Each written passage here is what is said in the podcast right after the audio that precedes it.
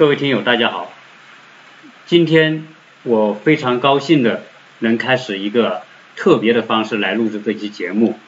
美国新生活节目啊，我们现在联合了一个远在另外一端的地球另外一端的澳大利亚，我们的啊一个好朋友，他叫樊林，他也是啊有自己在喜马拉雅的节目和平台，他很谦虚让我来开这个头。来录制我们这个联合的节目，所以呢，我我我非常感谢他。现在啊，请樊玲姐跟大家打招呼吧。呃，各位亲爱的听众，大家好，我是樊林。呃，我非常高兴这一次和 Michael 一起在他的节目中跟大家一起聊天。那个我自己呢，其实也是 Michael 这个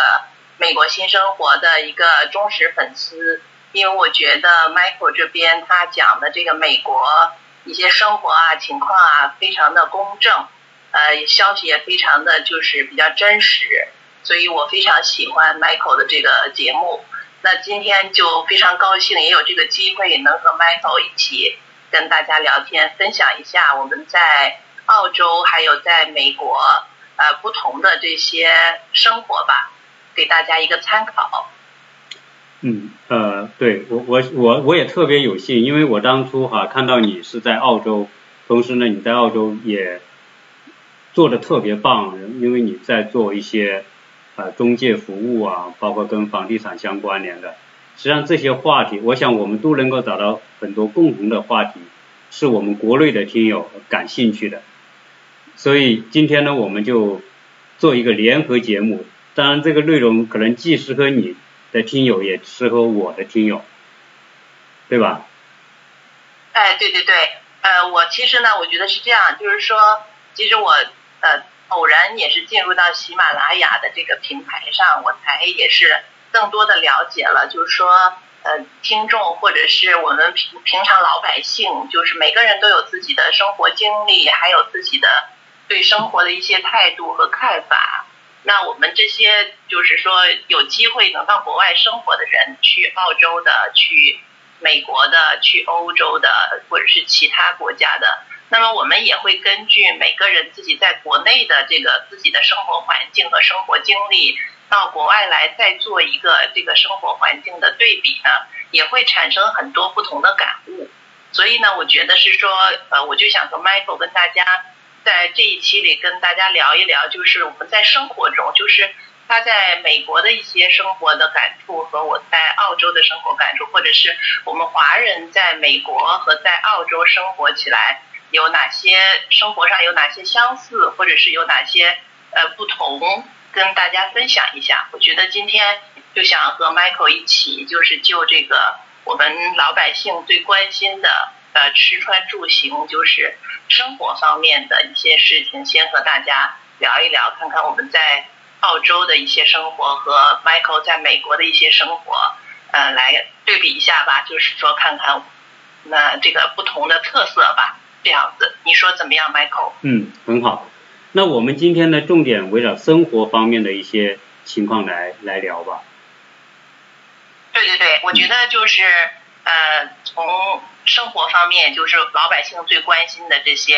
呃，吃穿住行这些东西吧。是，因为在我出国之前呢，当然也有朋友到到美国或者到澳洲，他们在这边有生活有有这些，但对我们来说呢，呃，只是道听途说的情况多。到底美国或者澳洲是什么样子的？实际上，呃，从远处看，这两个国家都很美好。基本上啊，我觉得中国人啊对西方还是抱有很多很好的印象，包括我对美国或者对澳洲啊，我都有很多很好的印象。所以这种印象和我在这里生活之间到底有什么差异？这是可能我们我和樊林可能都有一些共同的一些感受吧。你对对对，我觉得。啊，非常正确，我非常同意你这个说法。就是我们在国内的时候，因为其实咱们看到的一些媒体宣传，就是对国外的一些宣传的话，其实我认为信息还是属于比较片面的，就是把国外的这个西方世界的一些东西，就是算美好的东西，其实片面的也夸大了很多。有一些黑暗的，或者说是呃很多人不知道的东西呢，也会可能说的不多，或者但是现在因为出国的人越来越多了，我们每个人出来的时候也会看到有一些黑暗面或者是不好的一方面。那么在于国内来说的话，就可能也会有一些呃极端的偏激的想法，说呃国外就是月亮比国内的肯定圆肯定大，就是或者是特别喜欢国外的这种，或者有的人就。特别的不喜欢说这整个一片人的，你跑到国外去没生活没那么好，就是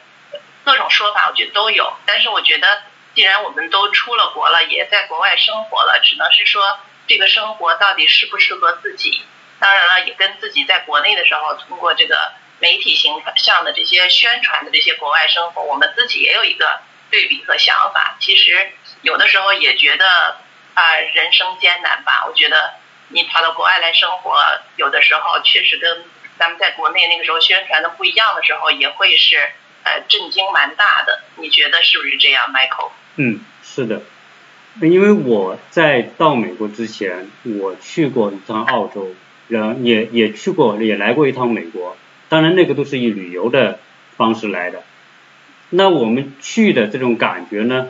呃，旅游者的感觉，它是以观光的方式，所以我们看到的都是非常面上的东西。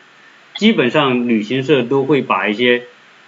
我们说的著名景点吧，给你安排在你的行程行程当中，让你去看。包括我去澳洲啊，去吃什么那个海鲜，那个有个海鲜市场，有那么多人在那里吃，然后 订的那些大的那个霸王蟹啊什么的，那可那可是美食啊，那感觉很好啊。包括去看的那些澳洲的景点呐、环境呐、悉尼啊、墨尔本呐，那我看了，当然感觉环境是没得说哈，都非常美，然后很安静，呃，感觉跟我们国内因为反差很大嘛，所以一般人去去到这些地方旅游，一定会留下很美好的外在印象。我不知道你有没有这个感觉？对，我也有这种感觉，因为。其实我我自己个人没有没有去过美国，但是呢，我一直就是在欧洲，呃，去过很多国家，还有就是东南亚，还有就是因为我做澳大利亚房地产是从二零零七年开始做嘛，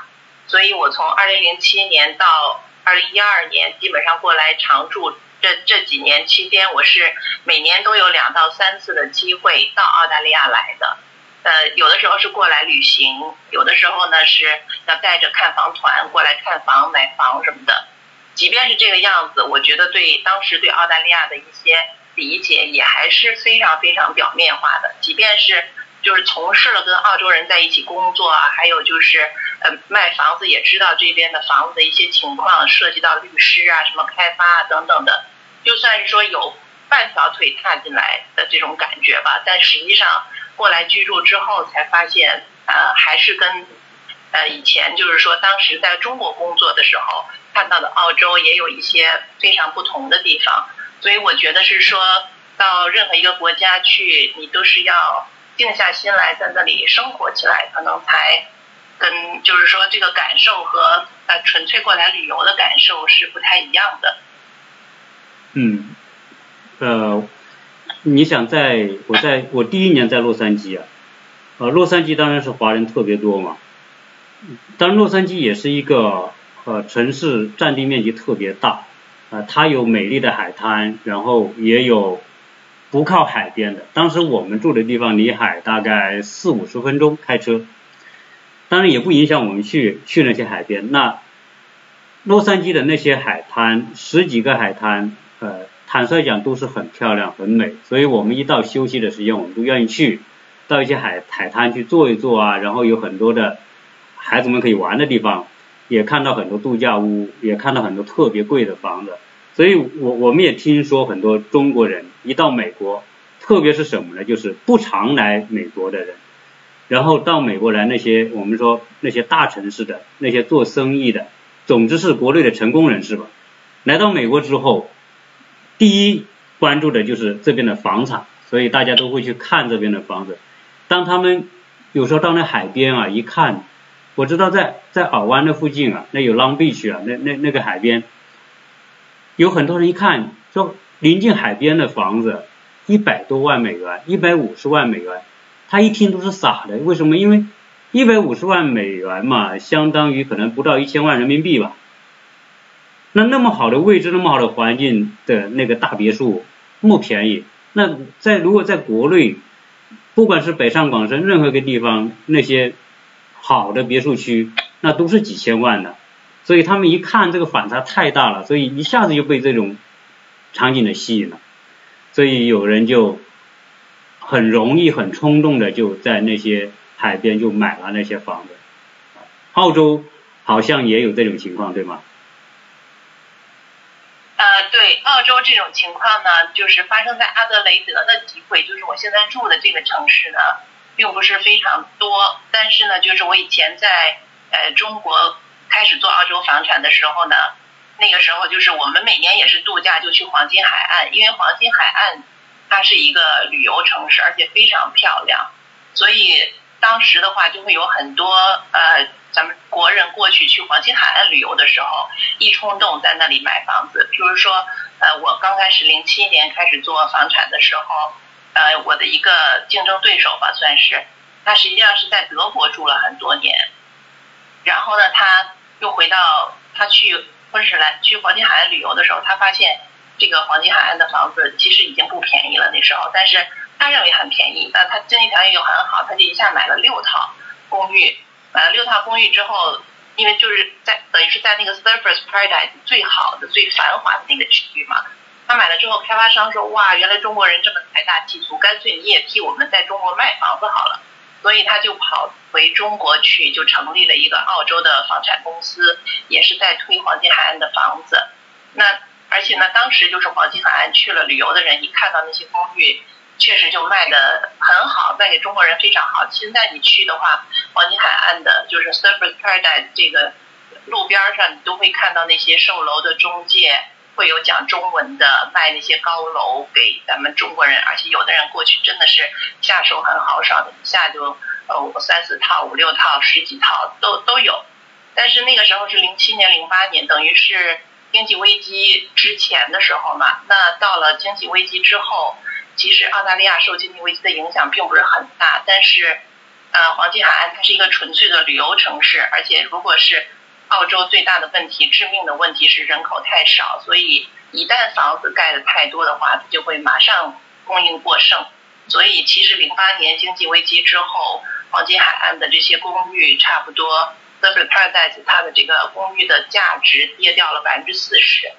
那么。等于我这个竞争对手，他当时买的这六套公寓，基本上它是两房两厅两卫的，这是咱们国内最喜欢的这种啊房这种公寓型的方式。他是五十八万买的，那他最后等到低价的时候，他卖到四十五万、四十六万的时候都没有人接手，所以其实他的这个投资还是蛮失败的，所以他最后就呃全部把这些公寓啊就是呃。折价卖掉，最后他移民去了新西兰，就是这是这就是一个故事，嗯，是这样，所以是有一些，你要是在海边，我们看到的这些冲动型的消费，在国内确实能够看到，因为我觉得咱们国内除了海南的那个海还是非常好看的，就是国内的咱们这个海的原因吧，形成的状态，它没有就是说像美国或者是像澳洲这种就是蓝天白云，真的是碧海。就是那个水清澈的不得了的那种地方，其实是蛮少的，所以我们就会被这些美景所一下就吸引住。我觉得这个可能性是很大的。嗯，那我我刚才讲的那个洛杉矶，国内有很多人买了海边的房子，当时他们可能买的价格一百五六十万买啊，但事实上，呃，澳洲我不知道啊，在。美国呢，它的房有的房子的持有成本是不低的，所以有很多人，如果他的生意做得很好很大，还还不管，如果每年还有很多钱赚，可能还是没问题。但是有很多人是什么呢？就是带着钱到美国来，他就比如在国内他的生意就不做了，那可能就是要用他现有带过来的钱，那买一个一百五十万的房子，他的持有成本。可能他的税差不多将近百分之二，那也就是说一年他有三万美元的这个要交交税。那因为好一点的这种社区呢，它的物业费也也不便宜，所以把物业费、把税，因为加州还有还有地震嘛，那房屋保险呢，它就要买两种保险，一种保险呢是属于火山火，就是山里面着火，可能把房子烧掉那种。另外呢，他要买地震险，所以两个险加起来也不便宜了。可能一般情况下，如果像那种大房子的话，可能五六千、七八千，甚至上万都有可能。所以他这个固定的这种支出就有这么多。所以有些人后来呢，他就觉得新鲜期过了之后，他发现可能他也不常住那个地方，然后每年要交这么多钱，开始开始心里就有点想法。后面呢？觉得实在好像这个新鲜期过了之后呢，觉得不合算，可能要去卖房子。结果当他要去卖的时候呢，他一百五十万的房子卖一百三十万都没人要。这个这种情况在在前两年应该是有蛮多的。呃，这种情况的话呢，其实在澳洲也有，就像我说的旅游城市或者是在。呃，就是说，因为，但是我觉得总体来说，澳洲的房子持有成本要比美国低得多得多。第一个，这边它没有土地税这一说；第二一个，它就是它它交的这个，它也有土地税，但是跟那个啊美国的不太一样。就是说，第一，它没有那么高。你像这边的话，像我们自己家住的这个区，也算是 OK 的一个区，但是我们家一年的呃。相当于美国的土地税吧？你们那个土地税是不是就指的是房产税？市政收房产税。房哦，房产税对吧？对。房产税就是说市政收取了之后，他给你负责街道的清理啊、呃修修补啊，还有收垃圾啊，就是这些的一个费用是市政收的。它是这样。费用吗？它是这样，它是两个概念。一个概念呢，房产税是什么呢？是属于地方税，就是当地的市收的税。那个那个收的钱是维持当地这个城市的公共开支的，比如学校啊、医院呐、警察呀、公共设施啊这些东西。然后你要交的另外一部分是属于 HOA，就是我们说的物业管理费。那这个物业管理费才是你这个小区里面的公共设施的维护的用的。所以你那边是不是这样同样的情况？呃，不是，呃，我们这儿就是说，他他这儿的房子、公寓和别墅，它分两种产权，一个就叫独立产权，独立产权我们交了一个叫市政费，这个市政费差不多一年也就是两千块到三千块澳币，呃，那主要就是这个钱交给我们的市政，就是市政的人过来每星期收垃圾，还有就是公共区域所有的这些街道的美化呀，或者是。东西坏了，这些路什么的坏了，他来给你修啊、补啊什么的，这个费用。呃，那还有一个就是，如果是我们这种独立产权的 house 的话呢，除了这个费用之外的话，我们就没有物业管理费这一说。大家的房子都是都在街面上，都是由市政来管的。如果是公寓的话呢，我们会有一个叫共有产权费，就相当于在你们说的物业费。但是如果这个这个澳洲呢，它的它没有小区的概念，就是小区的概念非常少。一个小区说有国内像有十几栋楼什么的没有，这边顶多就几栋楼就是一个小区，所以他收的这个费用主要就是维护这个小区的公共区域，像什么公共的花园呐、楼道啊这些的一个费用，所以相对来说也非常的低。在我们阿德雷德的话，基本上这这些费用的话，一年也就是个。两三千块钱撑死了，所以相对来说，我们成持有房子成本非常低，在澳洲。对，那这一点来说，就比美国要要强很多。美国，美国是这样，嗯，当然它每个每个小区是不一样的。像我在洛杉矶的时候，它有些小区呢是没有物业管理费的，有些小区有物业管理费。但是呢，房产税都一样有，房产税是由市政府来评估的，然后你，他每年给你一个评估报告，寄给你，说你这个房子现在的市价大概是多少，那你交税，假如说你是一点五，那你就按你评估价的一点五交这个房产税，交给市政府的财政局财政部门，这是这是实际上这些美国呢，它这个这个收入体系啊，当地的这些政府部门也好，公共设施也好，特别是治安，呃，包括一些医院、图书馆等等啊，学校啊，最大头的支出是学校，它主要是从这个房产税里面来支出的，所以呃，在美国就会有这个情况嘛，就是说。有些人到美国去，刚出刚来一看的时候，那就会不停的看房子。那这个美国的这个中介呢也很好，反正你要看房子他就带你看，你要看一天、看两天、看十天，给你看十套房子、二十套、五十套，他都给你看。他看房子是不用钱的，因为大家竞争嘛，你你不带人家看，自然有别人带带他看，所以大家都都变得很积极的带带这些人看房子。那这个看房子里最关键是什么呢？就是。我我不是在节目里面也讲了，实际上在美国买房是有很多陷阱的，这些陷阱刚刚来的人是根本不会知道的。那我不知道澳洲情况怎么样。我刚才听你这么说，Michael，我觉得你说的这个房产税和我们澳洲交的这个市政费其实本质是一样的，就是我们这个市政费它也是按照这个房子的价值。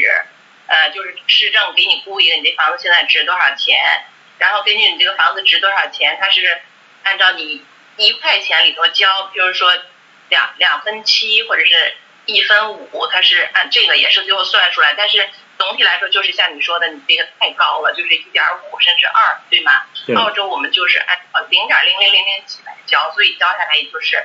一两千块钱，就会便宜很多，所以我觉得这个。比较相像，还有一个就像你说的这个看房这件事情，澳洲和美国是完全相反的，因为我们是做房子的，就是我们也会看美国的那个，呃，美国有一个节目，就是这个看房中介，就是百万豪宅，就是怎么卖，然后我们才知道美国的这个房子它不是独家房源，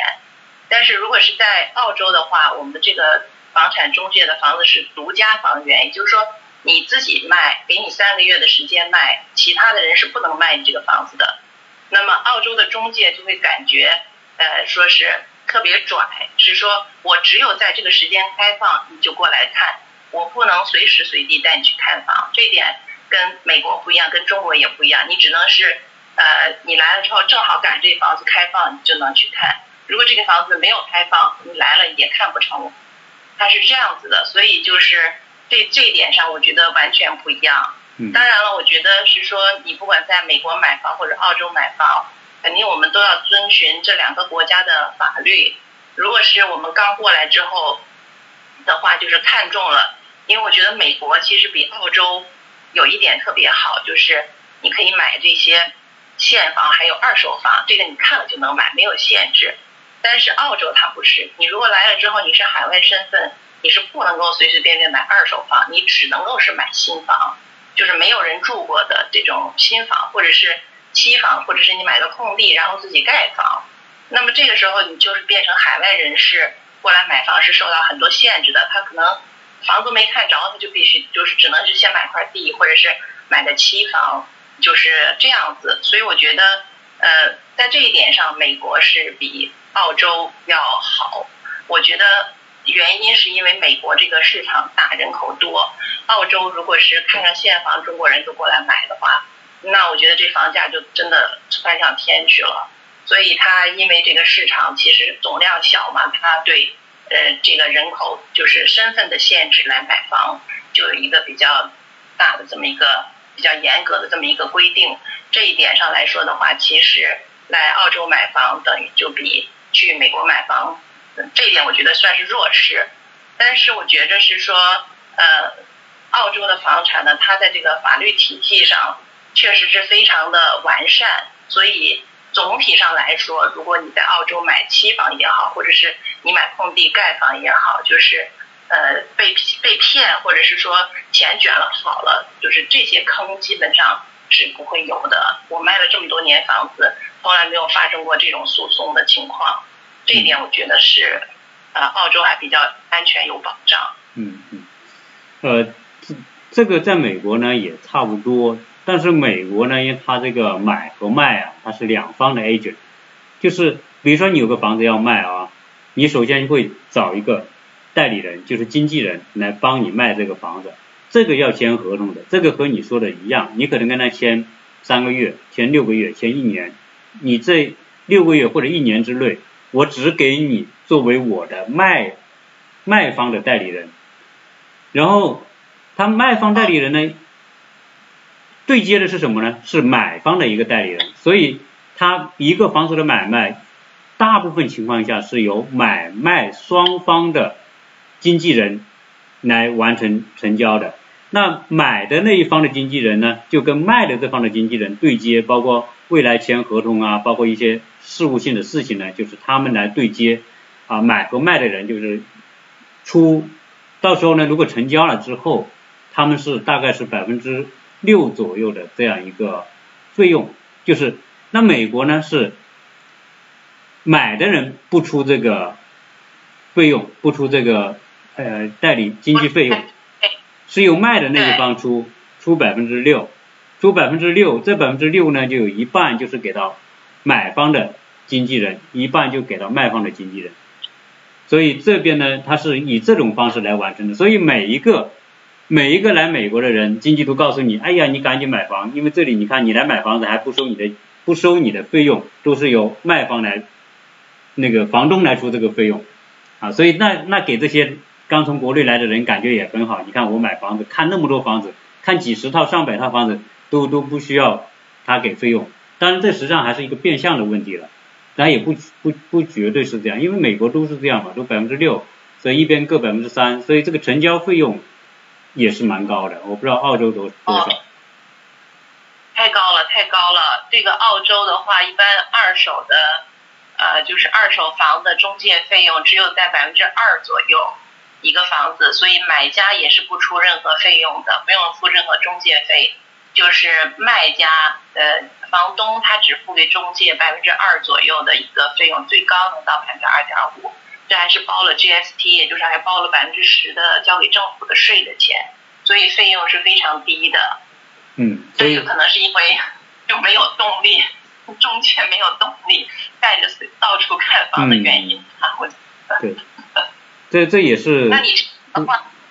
呃，对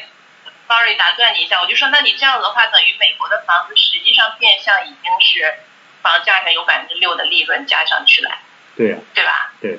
它的整个体系是这么设定的，然后你没有你没有这个执照，你是不能去买卖房屋的。当然，这里面呢，它的整个呃诈骗的情况，比如说呃一房多卖啊，或者这样的，这个还是没有，因为它的监管也是挺严的。基本上呃你可以看好一个房子之后呢，你可以先找人来验房。那如果你发现房子有质量问题，你不满意，你就可以无条件退房啊。这些这些，它一整套的体系还是还是比较严格。基本上来说，你说太大的漏洞也没有，所以。基本上也不会存在这种这种说给他钱拿不到房子的情况，所以在这边呢，啊，它的法治的这个在这一方面的这个体系应用啊，也还算是比较好。啊，那美国我刚才讲的，实际上很多人来国内来买房最大的一个陷阱是什么呢？呃，我我不知道我说这个陷阱，好像有很多 做做房屋经济的听到可能会不太高兴啊，但是但是我觉得。本着对对听听友啊负责任的角度啊，因为我们在这边看了很多房子，然后也知道它大概的套路，在美国买房子会出现很多的陷阱，这些陷阱呢倒不是说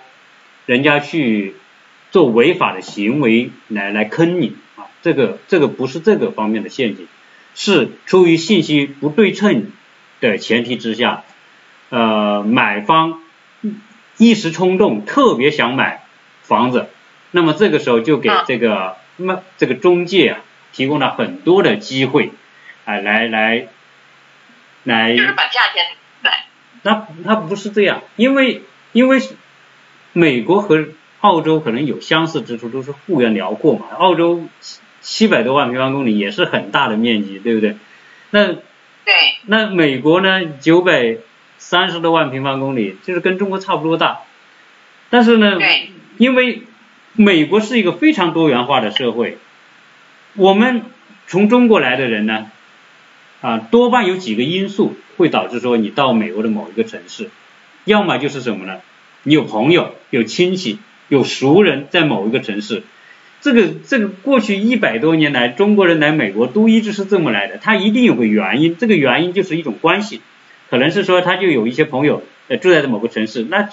那大家关系好就就投奔这个朋友，就住到他家去，那自然自然就会。他去的这个地方，他有朋友的这个城市，自然就变成他的一个首先考虑的地方，因为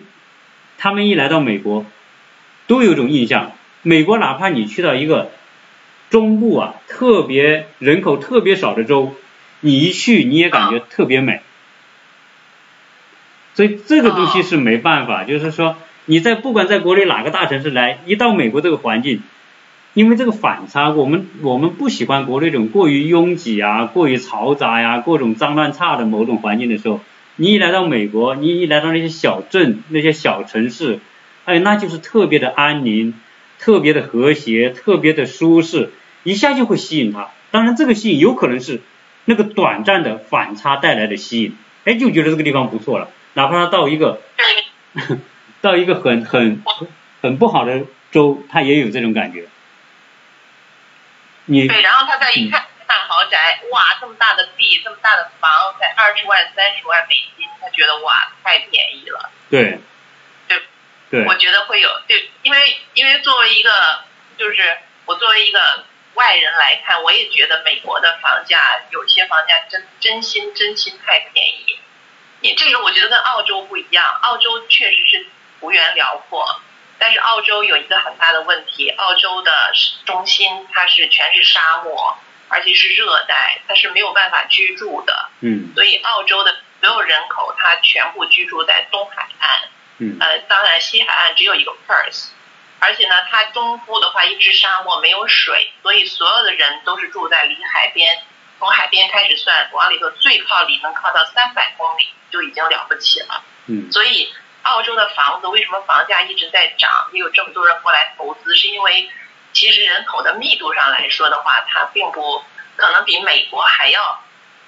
那个密，因为美国它幅员辽阔，哪儿都能住，但是澳洲它市中心基本上有百分之六十七十你根本没法住，所以我们只能是靠着海边住，因为有下雨啊，有河流啊，这些地方你才能住。那再加上来的移民什么的，所以就变成其实它的这个。房地产就是土地的资源供给，我觉得并没有美国呃那么大，这个我觉得是。但是你说的这一点就是说，嗯，就是说这个陷阱是说，一来了，一看说，哎呀，这房子，因为在国内来说，咱们房价太高了，一冲动说这儿便宜，景色还好，咱就买吧。然后好几个人把价钱一抬，房东高高兴兴的卖出去了，拿到手之后发现原原来是个坑。嗯，本地人也不喜欢这儿，然后拿着房成持有的成本还特高，等这些问题在在澳洲一模一样，也会有这种情况。对。那为为什么为什么会啊？我会这么讲呢？我说这个坑啊，往往是我们买方买房子的人自己钻进去的，因为是他这个反差和他的想象之间造成造成这种这种冲动，那所以很多人就会说，哎，看了房子美。因为美国的房子维护的都挺好，他要卖房子之前啊，都会把房子粉刷完做修整，反正弄得给你看起来就特别舒服。那一看这个房子，你看房子还不用装修，对吧？甚至他有时候还还给你点家具啊什么的。所以就房子本身而言，它一定是很有吸引力的。这个只是说对不了解美国情况的中国土豪来说，那一定很有吸引力。但是呢？假如说他一冲动就买了这个房子，买了房子之后呢，他就会一个要么就我就住在这里，要么我就把这个房子租给别人，对吧？种种情况，反正卖房的人是很清楚，一看你内心那么喜欢，因为这个是观察得出来的嘛，你喜欢与不喜欢是观察得出来。要发现你真的这么喜欢，那时候他稍微给你用一点小技巧，就可以就可以让你很快的钻进去，因为。那你你觉得房子好吧？那嗯，还有几个也是中国来的，也觉得这个房子不错，然后他们正在咨询贷款，这个那个的，就是他这个说法也没错啊，他也没犯法呀，对不对？他但是他会强，强化你强化你这个预期，就觉得这个房子值得买的这种预期。所以很多人有钱的，那我就先买了，我就先交定金了，就是就是就很快的就进去了啊。当等你把手续办完，房子是你的了，你这个时候你真的要进入生活的时候，你才发现，生活不仅仅是房子本身，生活是有很多东西构成的。你比如说治安怎么样，你不知道吧？对。学校好不好，你不知道吧？周围的医院怎么样，你也不知道。生活就是各种配套情况怎么样，你也不知道。那你一进进入生活的时候，你可能就会发现，哦，有有很多的不方便的存在。所以到那个时候，你就会从当初的特别坚定要买这个房子啊，慢慢的发现这个地方原来生活也不是那么如他的所愿。这个时候，对，他就会有一些动摇或一些想法。或者要去卖房子，或者怎么样，总之你钻进去越快，你的可能后悔的可能性就越大。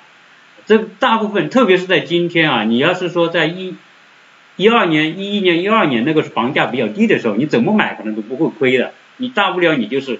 不赚钱，你卖掉你可能东西。但是到了一五一六年买房子的，冲动的买房子的，多半是要亏的。假如说你发现不行，你要卖的话，你肯定要要亏的，因为。很很多时候，大家还会说啊，你说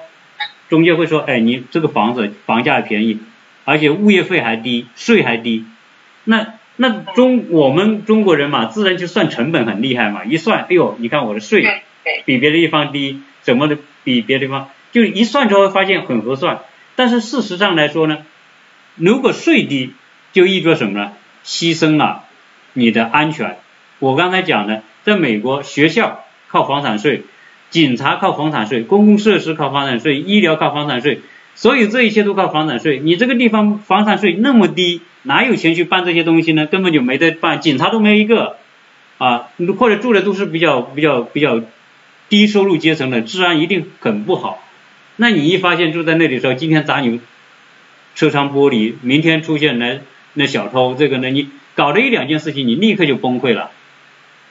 对吧？对对对。对这个问题，我觉得可以说澳洲跟美国还是非常相像的，也会有这些问题。这个其实我觉得还是刚才说回来，因为呃，澳洲呢，它不能够买海外人士他过来不能够买二手房，但是有一些拿了身份的人过来肯定是可以买二手房的。我觉得这个问题主要是存在在二手房市场，因为二手房确实是看得见摸得着，它是一个这是一个优势。但是它有劣势什么？就像我我经常在我自己的文章里说，就像一个我们这四五十岁的中年妇女，你哎你这个人看上去挺年轻的，怎么年轻？那是靠化妆打扮，脸上抹了东西，那他才看着年轻，对吗？所以这个二手房，它六十年代、七十年代、八十年代、九十年代盖的和盖成新的，它这个质量也是不一样的。你像澳洲，如果我们是在六十年代、七十年代盖的一些房子。一些砖房，因为它没有污染嘛，这里，所以很多过来的咱们海外人士过来一看，说，哎，这房子好美呀！其实它都有一百多年了。嗯。那这种房子，它当初在盖的时候，跟现在的新房，它盖建的标准是不一样的。对。而且那个时候，像十年代的时候，是二战刚结束，其实整个西方社会也不是很富裕，所以那个时候的工薪阶层盖的房子。还有一些建筑材料，现在来看是有毒的，就是像有石，那个时候，所以你现在看到我们的一些老房子拆了的时候，它这个房梁就在空中至少要放两个星期，就是因为它有石棉，你要把这个毒全部都散出去。嗯。但是这些东西肯定是也不会不会有人，你不要不在这儿住着，或者我们你不做房地产的人可能都不知道。那你这个房子，你六七十年代他给你重新装修。你过来买的时候一看，哇，也很好，尤其咱们中国人也喜欢那个土地特别大的房子嘛。嗯。然后土地又很后院又很大，一看也挺便宜的，就嘣儿就买了。他最后发现，比如说我自己的实打实的案例啊，不是我卖的房子，因为我没有卖二手嘛，就是有一些拿身份过来的，看到这种呃一百多年前的房子，因为就是雕梁画柱的。它是属于遗产类的这种房子就很好看，一百多年前盖的那种像教堂一样的那种很好看的房子。那它其实很老了，但是房东为了卖的时候就会把里面弄得也很干净、很漂亮，重新给你刷了、装修了，那他做着饭的时候，那个就是这个墙上的这个这叫什么顶角线嘣儿就掉下来了，因为它就是用胶水给你这么粘上，短暂看着好看嘛，嗯。就掉下来了，对吧？还有就是它太老了，这房子，那这个可能电箱不行，电用不上，一进来就憋了，那再过来说啊，你得把所有电线都换了，因为太老了，一换就是好几千块钱，你还得等着什么的，嗯。或者是下水道它太老化了，嗯。嘣儿就给淤出来了，就是很多这种问题。如果你刚过来说看到一个房子就很漂亮，就下手买了，等住进来的时候，确实可能会有这样子的问题。因为我有一个好朋友，他过来之后也是看上了一个房子，就像你说，这点跟美国也很像，就是说你可以先请一个人来检查这个房子。像澳洲，我们还有很大的问题是白蚁，嗯就是在九六年之前，我们盖的所有房子是没有白蚁的防治的标准的，九六年之后的房子才有这个白蚁的防治标准盖房。所以九六年之前的房子，如果你有白蚁，它这个木头不就全给你咬断了吗？嗯所以我这个客户当时看了一个房子，就是有可能有白蚁问题，而且他这个房梁也不是特别正，然后这个人就跟他说说这个有有这些问题，但是他很喜欢，他还想买，他就跟房东说，那你把这些问题修好了，我就买这房子。房东说没问题，我给你修。然后呢，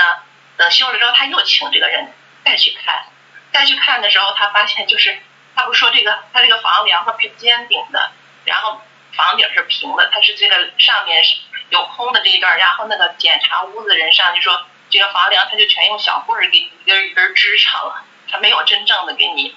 呃从本质上改这个房子的结构，所以他说这这后来他就笑了，他说真的不能买，因为房东他就想赶快卖出去，他就结束了，他拿到钱可以走人了，嗯所以我觉得就是这一点也比较搞笑。嗯所以我觉得还是性质比较像，就是澳洲和美国在买房的法律上，其实完善的程度上，还有就是咱们国人购房的这个冲动性上，我觉得还是都蛮相像的。嗯。那我讲到说，你刚才讲到这个这个，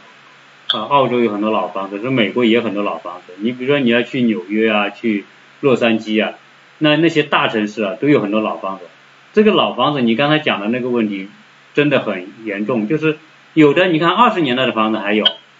我我看过这些一百多年的房子还在还在住着人，还在卖着。那这些五六十年代的房子也很多，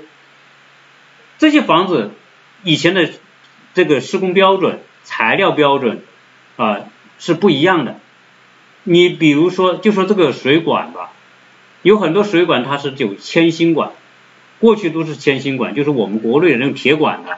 那铁管子你用了几十年、五六十年之后，那肯定就它就已经已经锈的不行了，就是因为那个管子是含有铅的，所以这些铅呢，随着铁锈呢，就随着水就流到你的这个平时用就会有这些重金属什么都会出来。但是呢，你如果是你买的是个那个房子，那你要去整个换水管，那个换水管是个极大的工程，因为你水管都是隐蔽工程，你怎么换？但是呢，有些人他把房子做得很好，你就不会忽略它，哎，觉得这个东西一开水龙头水也出来，好像也没什么问题嘛。但是这种这种水管它是已经是对健康有很大的危害，但是有时候呢，它就它表面你是看不到的。所以我我曾经做过一期节目讲美国的水很不好，我我最早去欧洲的时候，你知道吧，我就特别兴奋，因为我听说欧洲人、美国人的水，人家是打开水龙头就直接喝的，只有我们中国的水是不能直接喝的。所以我就觉得，哎呀，中国的这个这个水平比比他们低呀、所以我当时去去欧洲，我去意大利，去去法国，我进去厕所我就就直接喝水，我觉得说，哎呦，要体现一下资本主义的美好是吧？就就直接喝人家这个厕所卫生卫生间的龙头的水。但是到美国来也是这么说的，美国的水是可以直饮的，这都是很，我认为说按照按照我个人的理解来说是很很不好的一个一个理解，因为美国的水的水质是相当的差。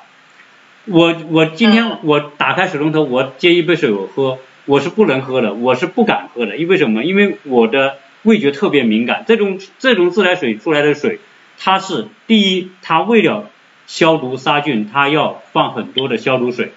要放很多的这些化学的这个东西进去，来来达到这个所谓饮用水的标准。但是呢，这些化学的东西对身体是肯定是有害的，这是第一。第二，我现在在家里喝水，我要我不是喝过滤两道的水，冰箱的水是有过滤的，然后我再把冰箱的水拿一个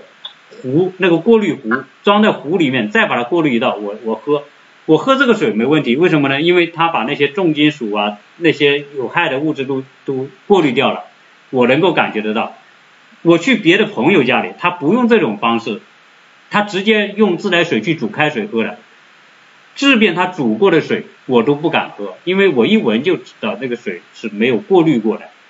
啊，所以从这点来说，这就是一个很明显的问题吧。好，我再再讲一个，讲一个事情啊。美国这么大，城市那么多，有些人一来就买了这个房子了，觉得很喜滋滋的，很高兴，到处秀啊，我买美国买了个房子很好很好，怎么样，对吧？国内人都很羡慕他。好，在美国呢，假如他有还有时间。就美国是旅游是特别方便，那就到其他城市去走一走。结果当他到其他城市走一走的时候，美国跟美国的城市一对比，又会出现很大的反差。那有可能，你看，你你哪儿不去，你就待在一个城市，你会觉得那个城市还不错，因为你刚从中国到这里跟跟这个城市比嘛，用中国的城市跟他比，那当然这里比中国好。但是如果你在美国开车自驾去旅游，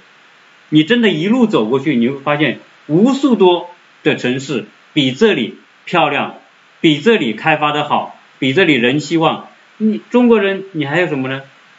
华人多不多也是一个生活的条件。那如果你去的那个地方是没几个华人，都都是老美，都是白人，对你是很 nice、很礼貌、很什么，但是你不方便啊，你要你要买点中国食品，你根本买不到。我前两天去那个佛罗里达。佛罗里达华人也算不少了，也也有在在南南佛罗里达有十几十几万人，但是它分散，结果呢，你看它就没有像洛杉矶的这种中国人的专用超市啊，那什么大华超市，我在我在亚特兰大还有很大规模的大中华超市，那些地方就没有，那这些都是很不便利的嘛，所以当他们要去旅游，走到其他的城市逛一逛的时候。一体验你就发现，城市与不同城市之间的感受就不一样了，所以很容易导致这种这种。所以在美国买房，我是我为什么我这么诚恳的去跟在节目里面跟听友讲，就是美国买房多看，而且呢，在美国买房找中介真的不能随便找，因为中介的任务是要完快速完成交易，他就拿到佣金。好，我做节目，你看我做节目，我没有任何的功力吧？我就告诉你怎么去避规避，所以真正来说，如果他有好朋友在那里，这个朋友会负责任的话，他应该找一个顾问，这个顾问不是做房地产的，可能是好朋友，可能是什么，然后他通过他的这个朋友再去找一个中介，口碑好的中介，这个特别重要。嗯，哎，我听了你这个讲法，我觉得 Michael 有两点，我觉得。第一个就是你刚才说的这个水，这个水的问题，我觉得美国和澳洲基本上是一模一样，因为澳洲的水它也是达到饮用水的标准，就是水管里的水你也是拧开就直接喝。嗯。但是问题你在美国一模一样，就是拧开直接喝的这些水都带着味儿。嗯。就是叫 fluoride，fluoride 是氟嘛？这个英语我估计它是叫氟，就是它会放很多呃那个化学的东西。放进去，它就是像你说的消毒嘛，所以你喝的是有消毒水的味儿。对。所以我们我们家的水也是要经过过滤，而且每年要换过滤芯儿的这种，呃，用用这种水来就是洗菜呀什么的。嗯。然后我们还用一个呃加拿大的一个过滤系统，叫喝的那个水叫 iClan Water，就是这个水就是一般我们水的 pH 值是。五可能是就是正常的七 pH 值，那我们中性的是七吧？对，是七啊。那我们喝的水是九点五，就是它要那个 pH 值比较大，这种水它喝了之后就不容易有胃酸呐什么之类的，就是对身体会更好一点。所以我觉得水这个问题，美国和澳洲是一样的。那因为我们家老高他这个人就是比较喜欢看东看西，看一些呃东西看。他觉得就是说这个美国就是欧就是其实这个老年痴呆，他认为跟这个国就是放取的东西，对，跟这个化学药品的关系非常大，所以他不让我们直接喝。虽然那个水是达到饮用水标准了，嗯，但是他说一定要把活过滤出来，嗯，否则这个是引起老年痴呆最主要的一个东西，也不知道是真是假啊，嗯，但是这水上，我觉得是这个。跟美国一样，跟美国不一样的是你说的这个城市的反差。我觉得可能是美国因为很大，而且呢人口也多，这个贫富差距肯定也比澳洲要大得多。所以你如果是在澳洲，我觉得这些城市之间它没有特别大的反差。你到哪个城市去看，基本上大家都生活的差不多，就是很多地方你可能看了恍惚，觉得这个城市我也见过，哎，这个城市我也见过，所以它。呃，没有一个特别大的反差，这一点上可能跟美国不太一样。所以，但是，所以就是澳洲，因为它就这几个城市，就这么几个六七个大城市，然后都有华人，所以华人生活都非常的方便。呃，也像你说的，其实我觉得这个华人超市是我们生活方便利的一个非常重要的一个因素。我们肯定希望住的地方离华人超市近，可以买。买东西方便，这个我觉得是确实很重要。嗯，那我都不知道，原来美国，我我认为美国华人到处都是，所以买东西买华人的东西都很方便。原来佛罗里达十几万人都没有呃纯粹的华人超市，我还是蛮震惊的。是，因为我们这儿五六万人，我们这华人超市已经多的像牛毛一样，就是走几步路就一个，恨不得。对。就非常多了。嗯。对于华人来说，这个生活配套。差别很大，所以如果你不充分了解的话，你未来就会觉得有很多的不便。那今天我我们跟樊林聊了很多啊，现在呢我们已经啊有五十多分钟了，这一集的时间可能会蛮长啊，我们是不是啊先聊这么多这一集？要不然的话听友听的也蛮累的，你看？对，我觉得也是，咱们这一期其实主要聊的还是。住就是跟房子息息相关的东西，就聊了这么多。我觉得聊的也蛮好，还聊的很交流起来，我觉得信息还挺多的。就是双方面相似的地方和不同的地方，我觉得还都我对我来讲是很有帮助的。我觉得可能呃听众听了之后，如果有什么想法或者是反馈，也可以给我们下面留言，讲讲他们的想法吧。我觉得是挺好的，我觉得是。因为现在有很多听我的很多听友啊，他们来想来亚特兰大了解房子，因为他我这介绍完之后他有个概念嘛，然后他们想来这边了解房子，他们都愿意跟我联系，因为什么？因为他觉得我们可能因为我不做这个生意啊，所以他会觉得我说的话比较可靠一点。那最少来说，我不会给他去让他去去去钻进一个圈套里面去，所以我尽可能的去让他要怎么样去排除这些。啊，对自己不利的因素，所以这些也是我希望能够为听友做到的事情。啊，我我相信你那边的很多听友也是一样的。如果是啊，你跟他们介绍这些东西，对他们的帮助也特别大。对。呃，对对对，其实我我是希望就是凭着良心做事吧，我是不愿意是说像有一些中介一样，就是把呃这边呃只是我们华人特别喜爱或者扎堆儿。购买的一些东西推给呃国内的市场，大家不了解，然后全部都买在手上，最后也没有升值，也没有什么可言。嗯，我觉得我我不是这样的人，所以我也这是我为什么我在这个公司只有我一个华人，呃，其他的都是本地人。那就是说，因为其他人都是本地人，那么我们卖的这些产品，也就是本地人都喜欢的一些区域啊，或者他们喜爱住的这些。房型啊，或者他们喜欢的房产，所以我希望是说，能够过过来的这些呃国人吧，就是刚过来先不要入坑，而是就是多看看，多听听，嗯，然后呢再买到自己喜欢的区。因为我觉得你不管在美国也好，你在澳洲也好，你过来买了这个房子，首先是根据你的实际要求来居住的，而不是一味的追求高大上或者豪华。嗯，就像说，在美国，如果持有成本这么高的话，家里就一两口人或者两三口人，实在没必要买个几百万的大豪宅，打扫起来也不方便，嗯，对吧？我觉得还不如买个交通便利、生活方便的这么一个一个区域。还有一个，我觉得就是说，别脑子一热就买买了，然后不管澳洲和美国，我觉得这一点其实都是一样的。是。嗯。好，那我们下一次呢，可以聊生活的其他方面啊，可以生活的玩呐，包括我们说的这些啊消费的这个水平啊，包括各种其他的方面，我们可以可以跟大家再聊一聊，好不好？对对对，我觉得是下一期我们可以聊一些这这更方另另外一方面比较愉快的话题吧。这个好像说的有点太严肃了，是是是，大家可能有一点压力了，是吧？这个买房子是不是要要什么，是吧？对，因为没关系，我们就说出来自己真实的想法，供大家参考吧。是，因为因为美国和澳洲还是有很多美好的方面，所以我们下一期多一些跟大家分享呃美国和澳洲美好的方面，好不好？那我那我就跟大家啊打招呼说再见了，那你也跟大家说声再见吧。好，谢谢谢谢谢谢各位亲爱的听众，尤其是 Michael 的各位粉丝。那个我这次非常高兴跟 Michael 一起做节目，我们就下次再见。好，再见。再见。